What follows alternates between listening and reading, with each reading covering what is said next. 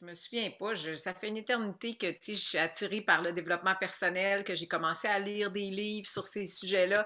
Et, euh, pour moi, ça a toujours été très important de me mettre en action, justement. je pouvais pas. Si je lisais un livre puis qui suggérait de faire un exercice dans le livre, ben c'est sûr que je le faisais. À la blague, j'ai déjà dit les premiers livres que j'ai lus en développement personnel étaient ceux de Mark Fisher. Moi, c'est lui qui a créé mon ouverture, si on veut, dans ce monde-là.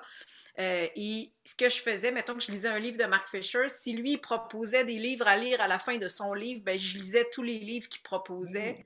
Mmh. Euh, puis je faisais les exercices, écoute, des cahiers d'exercices, des, feuilles, euh, toutes sortes de choses, des documents dans mon ordinateur. Ça, j'en ai fait des tonnes, mais en même temps, je pense que c'est toujours ce qui m'a aidé le plus aussi à avancer. Puis regarde, c'est drôle, on est vraiment connectés parce que j'ai commandé ça. toute l'œuvre complète de Neville Goddard. Donc, tu vois, ça m'intéresse encore. C'est ça que je trouve le fun aussi. Tu sais, on a eu la loi de l'attraction dont tu as parlé.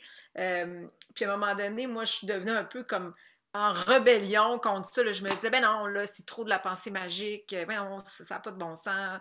Puis après, euh, ben là, j'ai étudié en psychologie, j'ai étudié en philosophie. Puis là, il y a des morceaux qui se sont remis ensemble. Puis tu sais, j'ai continué de cheminer. Puis aujourd'hui, ben oui, il y a du bon, il y a du vrai, je pense, dans tout ça, même si je ne possède pas la science infuse. je, suis qui pour euh, tester ou, juger, mais je pense qu'il y a vraiment des choses qu'on peut mettre en application et qui fonctionnent. Mon tableau de visualisation, ben, c'en est un de mes tableaux parce que là, je me suis gardé une petite gêne, je ne vous ai pas mis le plus récent. Euh, c'est mon, jardin secret aussi dans un sens, mais euh, celui-là, je l'avais fait il y a je pense que ça doit faire 5 ans, 4-5 ans. Euh, mais de toute façon, moi aussi, comme toi, je revois à chaque année mes tableaux de visualisation, mes listes de rêves et d'objectifs, euh, mes valeurs. Je fais ma charte de vie. Je veux vivre selon quoi, qu'est-ce qui est important pour moi. Je mets ça dans une charte pour m'en rappeler. Je l'imprime, je la mets près de, moi. Puis j'aime faire aussi, tu sais, la visualisation ou les tableaux de visualisation tu l'as dit, c'est important de ressentir. Euh, puis je pense que ça peut prendre plusieurs formes. Là, on, vous a montré ceux qui sont sur vraiment un tableau, ça pourrait être sur un carton, moi c'est sur un tableau de liège, Mais, euh, mais je fais ça aussi sur mon écran de veille d'ordinateur. Par exemple, quand j'ai un truc là, en particulier que j'aimerais vivre, que j'aimerais qu'il arrive dans ma vie, ben, je, je, prends une photo qui me fait vibrer, qui, qui est en lien avec ce rêve-là, puis je mets ça sur ma, mon image, euh, ma, de, voyons, je viens de le dire, mon écran, mon écran de veille. Euh, et sinon, ben, j'ai une petite fille de 5 ans, moi, à l'intérieur de moi, euh, très, très présente, euh, qui, qui aime bien la magie de la vie, puis de s'inventer des petits concepts et processus. J'ai suivi différentes formations un peu partout, autant aux États-Unis, au Québec qu'en France. Et j'ai, à un moment donné, j'écoutais beaucoup ce que faisaient Esther et Jerry Hicks, euh, qui était un petit peu plus spirituel, on peut dire, là, mais, euh, mais eux, ils ont donné plein de trucs à un moment donné, justement, pour manifester dans notre vie. Puis, entre autres, il y avait la boîte, ce que, ce que vous voyez, vous avez vu sur l'image à côté de mon tableau de visualisation, c'est une boîte, une espèce de petite boîte magique. Bon, il y a plein de gens qui vont dire, mais c'est ridicule, voyons donc, c'est pas parce que tu vas mettre quelque chose dans une boîte que ça va arriver. Euh, si on y croit, euh, si ça nous fait vibrer, euh, moi, ça fait partie de, je vous le dis, la petite fille de 5 ans en moi. Aujourd'hui, j'en ai 50, fait que j'ai plus envie de me défendre, même. j'ai plus nécessaire que les gens y croient ou pas, je m'en fous, ça marche pour moi. C'est ça qui compte. Et donc, ben, j'ai écrit sur ma boîte tout ce que contient cette boîte est. Et pour moi, c'est juste comme une extension de mon tableau de visualisation. C'est que des fois, ben, je tombe, je pense à quelque chose, j'imprime une image ou j'écris un texte ou peu importe, je dessine, puis je mets ça dans ma boîte. Ça, c'est mes petits secrets de manifestation euh, future. Je suis juste curieux, c'est, sans dire quoi exactement ce qu'il y a dans, la boîte, mais qu'est-ce que je mettrais, moi, dans la boîte? C'est, des images qui sont, comme euh, en deuxième euh, niveau d'importance, fait que ils font pas le premier cut, pas en deuxième niveau, non, c'est souvent parce que j'ai fait mon tableau. Mettons que si j'ai fait mon tableau, moi je fais ça souvent entre Noël et le jour de l'an, ces trucs-là. Donc si j'ai fait mon tableau entre Noël et le jour de l'an, mais que dans l'année après, il me vient d'autres idées, ben, je ne vais pas nécessairement changer le tableau qui est fait, mais je vais l'ajouter dans la boîte de manifestation. Puis des fois, je vais juste amplifier quelque chose. par exemple, je peux avoir mis sur mon tableau, euh, je veux euh, méditer davantage. Puis là, il me vient l'idée, je me dis, ah, ça serait cool d'aller méditer, d'aller faire des. Là, c'est parce que je m'en ennuie, là, vu le confinement, mais d'aller faire des semaines de, de méditation dans des monastères euh, en France, par exemple, des endroits plus religieux. Moi, ça m'attire et ça m'apaise beaucoup. Ben là, à un moment donné, une journée, je me suis levée, j'ai trouvé des endroits, des monastères plus religieux, pas nécessairement bouddhistes, mais même catholiques. Puis j'ai imprimé des images de ces monastères-là, de le jardin, par exemple, euh, où on peut marcher autour. Et là, j'ai mis ça dans ma boîte. Là, j'ai plié ça, j'ai mis ça dans ma boîte parce que c'est comme si je vais encore plus loin dans mon désir de méditer ou de méditer et prier davantage, là, me, ressourcer profondément. Ben, là, j'ajoute ça. Tantôt, tu as parlé de charte de vie. Parle-nous de ça. C'est quoi ça, une charte de vie? Ah oui, ça, c'est super intéressant. j'ai appris ça de Talben Shahar euh, en psychologie positive. on dit on fait des chartes. Euh, en plus, je viens du monde du droit, comme tu as dit, mais on fait des chartes de loi et règlements, on fait des chartes d'entreprise, mais on oublie de faire euh, notre charte de vie. Ben, une charte de vie, c'est, ce sont simplement des mots, des phrases, des intentions qui représentent ce qui profondément important pour nous. Ce que, c'est ce qu'on ne veut pas oublier, en quelque sorte. moi, dans ma charte de vie, par exemple, le premier, la première phrase, le premier bout de phrase, c'est Sois Christine. Parce que moi, l'authenticité, être qui je suis, c'est super important. Euh, ensuite, mettons, euh, j'ai là-dessus, euh, ne fais pas de suppositions. Parce que des fois, j'ai une petite tendance. Donc, puis je me stresse avec ça. Ça venait des quatre accords Toltec. On peut s'inspirer de plein de choses. Ensuite, j'ai mis, par exemple, entoure-toi de beauté. Moi, j'ai fait un test euh, avec l'Université d'Harvard. On a créé un test qui est euh, sur les forces de caractère. L'humain a 24 forces de caractère, selon les études scientifiques dans ce domaine-là, qui découlent de six grandes vertus ubiquistes. Ça veut dire qu'on voit partout dans le monde, dans toutes les sociétés. Et on a tous et toutes ces 24 forces en nous, mais à des degrés différents. Et quand on fait le test, ben on découvre, je vais vous le mettre dans le chat, l'adresse pour aller faire le test. Oui, mais je voulais l'envoyer, c'est ça, c'est VIA euh, Institute hein, de Seligman? .org. Voilà. Puis vous pouvez le faire en français si vous choisissez dans la bande déroulante la langue française. Donc, euh, moi, ma, force numéro un, dans, mes, dans les premières de mes forces, il y a la reconnaissance de la beauté. Mm. Moi, j'ai besoin, moi, ça me fait vivre profondément de, m'étonner, de m'arrêter, de m'émerveiller. Ça me calme aussi. Euh, Donc, sur ma charte dans ma charte de vie, il y a entoure-toi de beauté. C'est primordial pour moi. Mais il y a aussi fous-toi la paix. Arrête. La charte de vie, c'est-tu comme un plan de vie? C'est quoi? C'est tu le fais comme un genre de. Non, c'est vraiment tes règlements de vie. Tes règles. Règlements de vie, oui. OK. règles de vie. OK. Moi, ce n'est pas, pas, avec les rêves, les objectifs ou mmh. que ça peut y contribuer, là, mais c'est par rapport à comment. C'est pour savoir quelle personne tu veux devenir. Oui. Ben, toi.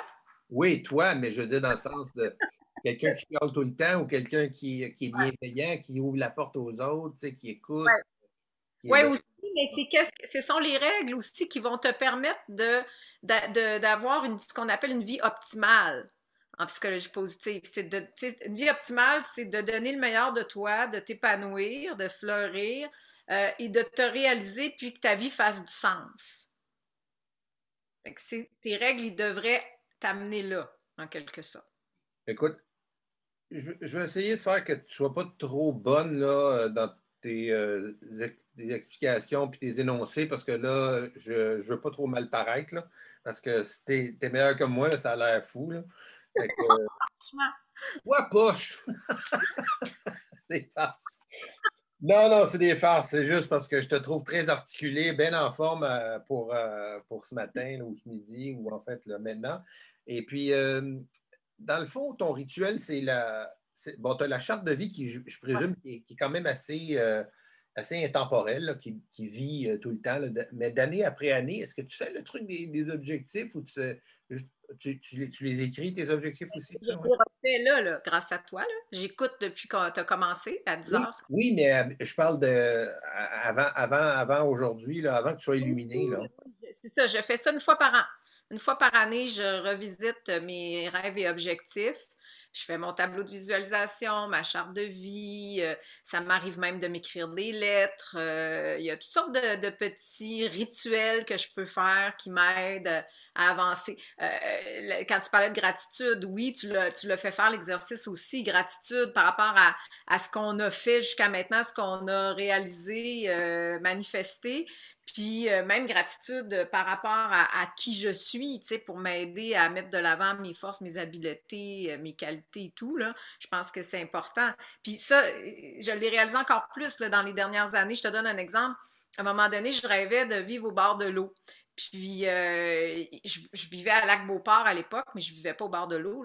Et je vivais en, face des pentes de ski. Puis j'avais demandé, j'avais fait mon tableau de visualisation, mais plus euh, comment je te dirais, euh, plus directement, plus dirigé vers une maison, tu sais, de rêve. Fait que c'était pas, moi je fais ça aussi, je fais mon tableau général, puis après ça, quand je sais qu'il y a des trucs qui sont vraiment importants, comme si j'ai besoin, si je cherche une nouvelle maison, si j'ai besoin de déménager, ben je vais me faire un tableau juste sur la maison, avec tous les éléments.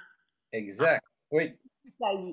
Et j'avais fait ça pour ma maison, euh, puis que je voulais au bord de l'eau. J'avais communiqué avec un courtier immobilier de Lac-Beauport parce que je voulais rester dans ce coin-là. Puis imagine-toi, je vais la voir. Moi, je sais pas la fille si elle est ouverte ou pas, là, ces affaires-là. Et j'ai mon tableau dans mon coffre. Fait que je vais la rencontrer. Je voudrais que je te montre quelque chose. Ça va, ça va mieux nous, préparer à ce que tu, dois rechercher. Je sors mon tableau de visualisation, Marc-André. Elle a tellement ri de moi, mais poliment. Elle m'a jugé, mais solide. En plus, elle m'a dit euh, Mon Dieu, elle, je sais pas sur quelle planète vous vivez, mais franchement, elle dit euh, Parce que là aussi, j'y avais donné le budget que j'avais. Elle me dit, mais là, franchement, elle dit, ce que vous avez sur votre tableau, là, elle dit, vous ne trouverez rien en bas d'un million de dollars là, pour ça. Là. Fait qu'elle dit, euh, soit vous haussez, vous haussez votre budget ou vous diminuez vos attentes ou je ne sais pas. Bon, évidemment, je n'ai pas fait affaire avec cette courtière. Ben, c'est ça, j'allais dire, c'est ça, j'espère. Écoute, ça, c'était, c'était pas quelqu'un qui pouvait dire je suis agent d'immeuble. Non, non, elle, elle a étudié le meilleur. J'espère que. En fait, elle le sait, elle a su qu'est-ce qui m'est arrivé par la suite. Fait que j'espère que ça l'a un petit peu shaké positivement. Mais j'ai trouvé cette maison, cette petite maison de rêve euh, qui était sur le bord d'un lac, qui était un lac écologique, un petit lac. C'était pas le lac Beauport, c'était un lac tourbillon que je connaissais même pas qui était à côté du lac Beauport. Fait que des fois, on ne sait pas euh, l'ensemble des possibilités. Et je me souviens surtout qu'à un moment donné, j'étais assise sur la, terrasse qui donnait sur le lac. Puis je relaxais, je prenais un petit verre de vin à l'heure de l'happy hour. Et là, je me suis dit, wow, ça a marché. Merci. Tu sais, je suis là, je l'ai eu. Là. Je veux c'était tellement mon rêve de vivre sur le bord de l'eau, un peu plus loin des voisins, en campagne, de pouvoir me ressourcer, trouver ça beau, tu sais, pour aller avec mes forces de caractère.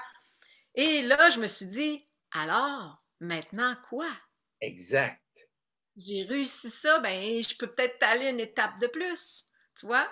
Puis cette maison-là, je la louais à une de mes amies parce que je venais de me séparer et tout. Mais quelques années plus tard, ben, j'ai acheté la maison où je me trouve actuellement, euh, mmh. qui pour moi ah! me rapproche davantage de ce que je souhaitais, être encore plus en lien avec mon tableau. Là, ben, la, vue que tu en arrière, c'est pas un petit lac, c'est le fleuve Saint-Laurent. Saint-Laurent. Mais puis tu sais, Marc-André, là, on parle d'une maison. Je, je suis consciente, il faut toujours faire attention. Là, on parle de désir matériel. Évidemment qu'il n'y a pas juste ça, les désirs matériels dans la vie. Il y, a, il y a le désir de contribuer, de servir, de laisser sa marque. Euh, il y a plein, plein de grands désirs. Que, moi, je rêve de, d'un jour peut-être même créer une chaire de recherche pour faire des recherches sur des sujets en lien avec ce, ce dont on parle. Euh, le genre de chaire de recherche qui n'obtient jamais de subvention parce que, tu sais, on ne va pas subventionner nécessairement ce genre de sujet. Bon, fait qu'il y, a des rêves, il y en a de toutes les sortes, mais j'ai compris aussi en grandissant, même si je ne suis pas très grande euh, physiquement, mais que les rêves matériels sont aussi importants. Parce que par la réalisation parfois de rêves plus matériels, on grandit spirituellement aussi. Ne serait-ce que parce que ça nous renforce, puis ça nous donne confiance en nous. Puis nécessairement, plus on avance dans ces, manifestations-là, plus on a envie de redonner puis d'aider. Je pense que l'humain est fait comme ça.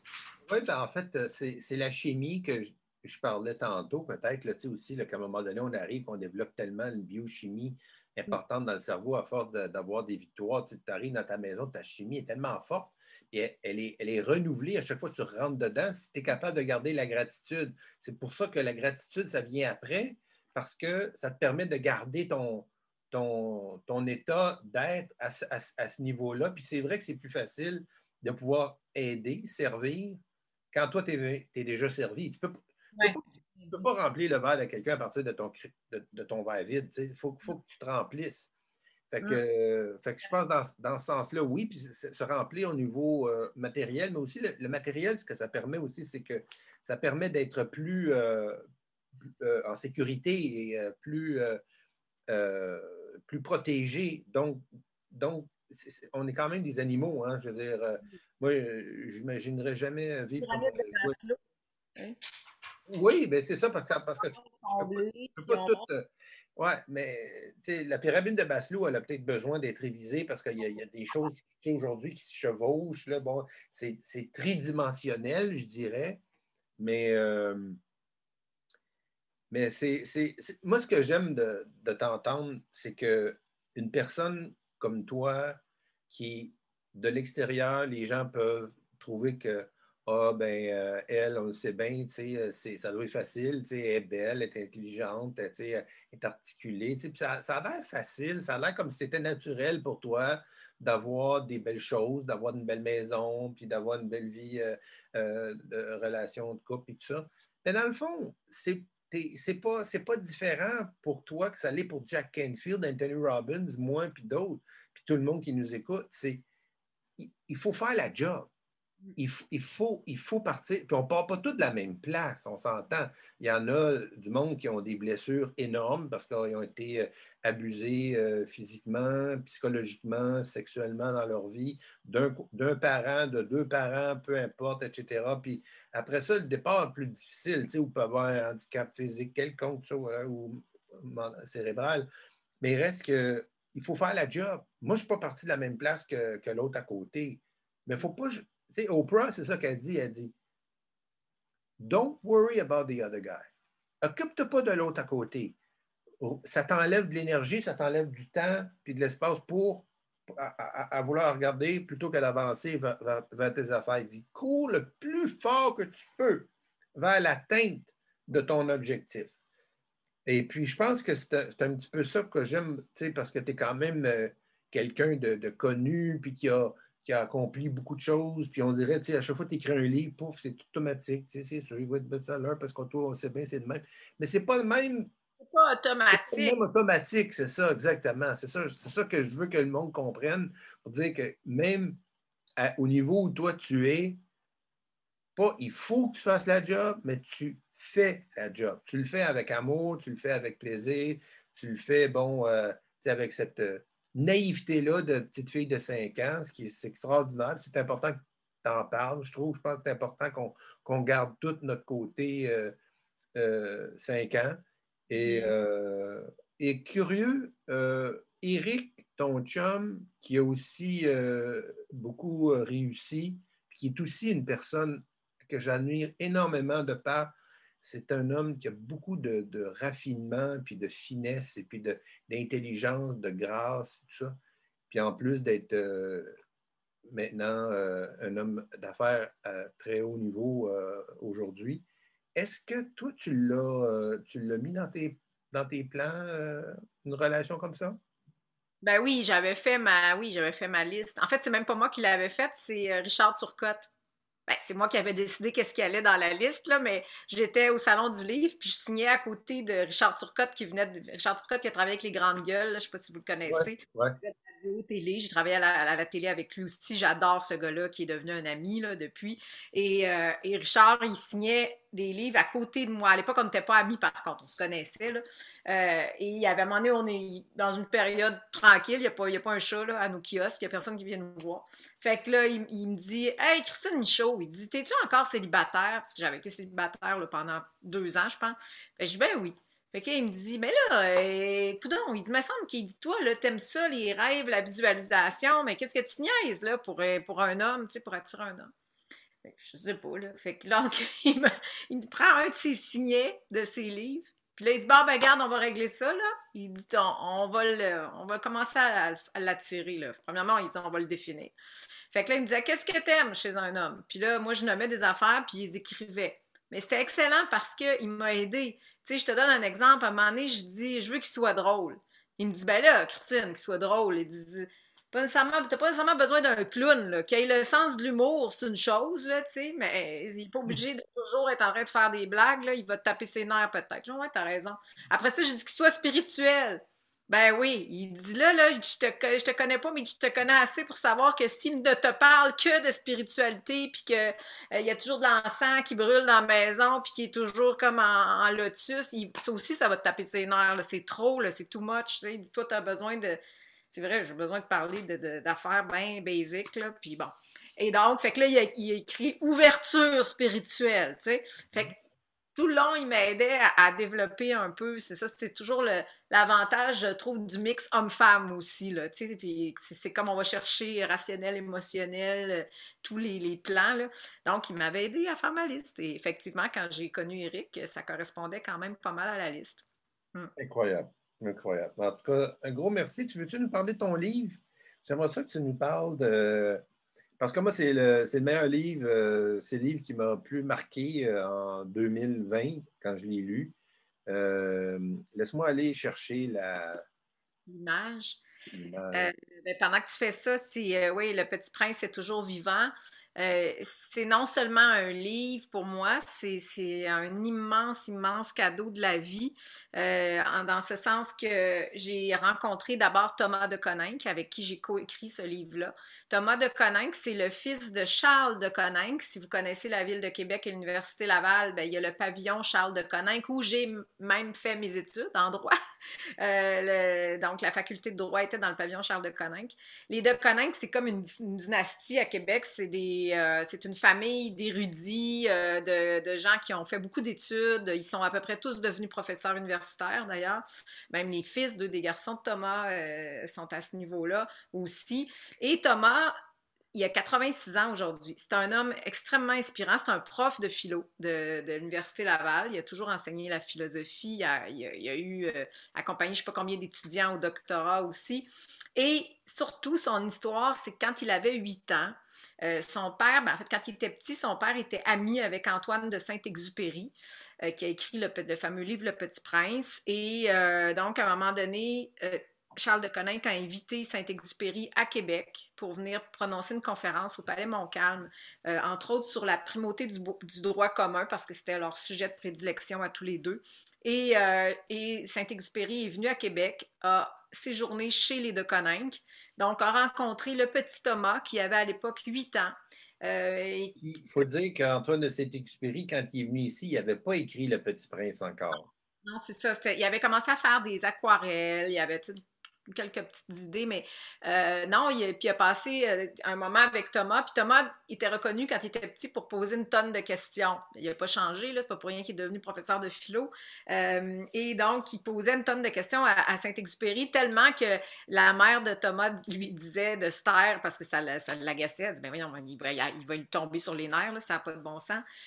Et mais il a quand même marqué profondément Saint-Ex parce que Saint-Exupéry est parti de Québec, s'est en allé vivre un bout à New York et c'est là qu'il a commencé à écrire Le Petit Prince. Et après ça, le publier. Bon, puis là, je vous raconte ça. C'est sûr que quand on, L'inspiration pour un personnage, j'ai écrit deux romans, je sais très bien que l'inspiration pour un personnage a plusieurs sources. Puis même souvent, on en fait partie personnellement. L'auteur, habituellement, est, un peu dans le personnage aussi quand il y a un personnage euh, majeur dans un livre comme ça. Euh, mais Saint-Exupéry a, dit, et sa famille par la suite, ils ont tous dit que Thomas faisait partie de l'inspiration du personnage du Petit Prince. Pourquoi on n'en a pas entendu tant parler? Parce que Thomas de Coninck est probablement l'être le plus humble que j'ai rencontré de toute ma vie. Mm-hmm. Et c'est pour ça que j'avais peur un peu que quand j'ai eu l'idée de ce livre-là, que j'ai reçu en pleine nuit, là, comme ça m'arrive de temps à autre, puis je, suis allée voir Thomas, puis je lui ai dit, écoutez Thomas, je vais vous dire exactement ce que je pense. Vous, si vous ne voulez pas embarquer là-dedans, c'est une chose, mais au moins, moi, je me dois de vous l'offrir j'ai dit, je pense que cette histoire-là, cette rencontre avec Saint-Exupéry ne vous est pas arrivée par hasard et que toute votre vie, vous avez accumulé tellement de bagages, de connaissances, de sagesse que là, il faut que ça soit retransmis au plus grand nombre parce que là, ça restait à l'université, au niveau des étudiants universitaires. Mais moi, je me disais, non, toutes, ces grandes études de philosophie-là qui nous aident tellement à mieux vivre, à mieux réfléchir et discerner, ben, il faudrait que tout le monde ait accès à ça. Alors, j'ai dit, dans le fond, la porte là, qui ouvre vers le monde pour vous, pour retransmettre, c'est votre histoire avec, avec Saint-Exupéry. Ça, ça va attirer, les gens vont se dire Ah ouais, ah, il inspire. Mon Dieu, un Québécois qui a inspiré le petit prince. Mais, c'est, ça, c'est exactement la réaction que j'ai eue. et, là, c'était super mignon parce qu'à ce moment-là, il avait les yeux pleins d'eau, puis il m'a regardé, puis il m'a dit C'est un homme qui est très, très croyant, une grande foi. Et il m'a dit Alors, c'est la Providence qui vous envoie. Je suis prêt. Et donc, on a commencé à se voir à tous les lundis et ça se continue, on n'écrit plus, mais on se voit encore à tous les. On, là, on se voit avec Zoom. Ah on passe tous les lundis après-midi. Vraiment l'histoire est étonnante. ce qui est étonnant là-dedans, c'est un autre paquet d'affaires, dont entre autres le fait qu'il n'y a jamais eu personne qui a osé lui demander de, d'écrire quelque chose là-dessus ou quoi que ce soit. C'est, ben, il y a des. Il, y a des, journalistes, si vous tapez euh, sur Google Thomas de Coninck, Le Petit Prince, il y a quand même quelques articles qui ont été écrits, il y a des gens qui, étaient au courant, euh, mais jamais de l'ordre de, ce qu'on a fait d'un livre. Puis ce qui était magique aussi, c'est quand on a décidé de faire le livre, quand il a accepté, ben, j'ai dit OK, on va faire une structure, de quoi on va parler. On voulait reprendre les questions essentielles un peu de la vie, les, les, ce, que, ce que Le Petit Prince enseignait à travers l'histoire aussi. Puis en fait, la question était si le petit prince revenait sur notre planète aujourd'hui, qu'est-ce qu'il penserait, puis qu'est-ce qu'il souhaiterait nous rappeler. Et donc, on s'est juste demandé, OK, ce serait quoi, mettons, nos, chapitres, nos sujets? Ça s'est fait, là, on se relançait, là, bon, on préparait de ça, on préparait de ça, on préparait de ça. Moi, je pense que j'aimerais ça parler du contenu parce que c'est flabbergastant, comme on dit en québécois. Il y a de la psychologie, il y a de la philosophie, mais il y a aussi quelque chose que je ne m'attendais pas, c'est-à-dire des références de d'autres livres de Saint-Exupéry que moi, je ne savais même pas qu'ils existaient. Puis là, j'entends, tu sais, je lis des choses, là, je dis, ça n'a pas de bon sens, là, regarde. juste dans lire une vite, vite. Là. Quand, dans, dans Pilote de guerre, quand. Antoine de Saint-Exupéry a écrit, dit euh, Dans ma civilisation, celui qui diffère de moi, loin de moi de me léser, m'enrichit. Mm. Tu sais, des affaires là, que, sérieux, là, j'arrivais à, peine à, décoder. Il fallait que je m'arrête parce que c'est pas un livre que, faut que je le dise, c'est pas un livre que, si vous êtes comme moi, là, que j'aime ça, traverser un livre, d'un coup, là, euh, c'est un livre qu'il faut arrêter. Il faut faire oh, euh, Là, tu te lèves, là, tu vas te chercher euh, un verre de jus, là, ça, tu, te rassois. ah ouais. Là, tu écris quelque chose, une idée, parce que c'est riche, c'est riche, c'est riche, c'est riche, ça n'a pas de bon sens. Juste en une page ou deux pages, là, on en a là, comme, comme jamais, même que bien des livres n'ont jamais eu en un livre. Alors, mais je ne sais pas comment tu as fait. Honnêtement, je ne sais pas. Comme je t'ai dit l'autre jour, quand je t'en ai parlé, j'ai dit, je ne savais pas que tu savais tout ça. mais tu as, travaillé, là. Je veux dire, c'était ah. euh, c'est de la recherche, là. On le voit. Ah oui, non, mais j'ai lu tous les livres d'Antoine de Saint-Exupéry d'abord, donc une étude vraiment exhaustive. Euh, puis j'ai fait un cours de philo, j'ai fait un certificat de philo avec Thomas en privé. Là. Il pourrait, s'il était ici, c'est ce qu'il dirait. Là. Euh, donc, c'est sûr, mais moi, j'aime ça. C'est ce que j'aime le plus au monde, apprendre. Tu sais, dans mes, ma liste de valeurs que tu nous as fait faire, moi, apprendre. Euh, augmenter mon bagage de connaissances, ça me fait vibrer. Puis après ça, ben, j'ai juste envie de retransmettre ce que j'ai appris, puis de retransmettre en, des fois même en simplifiant, en rendant ça le plus accessible possible aussi. Ce n'est pas une question de demeurer à un niveau. Euh, non, pas du tout. C'est quoi le but du livre? C'est quoi le, but du livre? En, bout de ligne, si, si je ne je, sais pas si je vais l'acheter, je vais l'acheter parce que je suis curieux ou curieuse, mais en quelque part, en bout de ligne, c'est quoi que tu voulais que le lecteur euh, XYZ? Faire réfléchir. Euh, tu sais, c'est pas de donner des idées, un contenu en disant voici, euh, voici la oh. vérité. Non, au contraire, tu sais, qu'est-ce que vous, vous en pensez? C'est drôle parce que j'ai commencé à enseigner, j'ai une charge de cours dans une école de commerce, puis j'ai commencé la semaine dernière En fait, c'est la cette semaine. Euh, puis c'est ce que j'aime le plus avec les, jeunes étudiants à faire. je te donne un exemple. Hier, il y a un étudiant qui est super allumé, qui pose souvent des questions. Puis là, à un moment donné, il m'a posé une grande question philosophique à laquelle je n'avais pas la réponse, c'est clair. Puis alors, pour y répondre, j'ai dit, mais toi, qu'est-ce que tu en penses? Toi, tu dirais ah, Ouais. Parce que c'est ça qu'on. On aurait pu faire un coup complet là-dessus, tellement tous les autres étudiants ont embarqué. Puis moi, mm. je me prenais des notes, je me disais, OK, je vais faire des recherches là-dessus, je vais pousser ça plus loin. Fait que c'était un peu ça, c'est comme. Euh, les, Espagnols appellent ça la chispa, l'étincelle qu'on allume du désir de grandir, d'évoluer en conscience. Euh, mais tout ça commence par des questionnements. Moi, je trouve qu'au Québec, euh, il nous manque ces, émissions-là qu'il y a en France, comme euh, On n'est pas couché.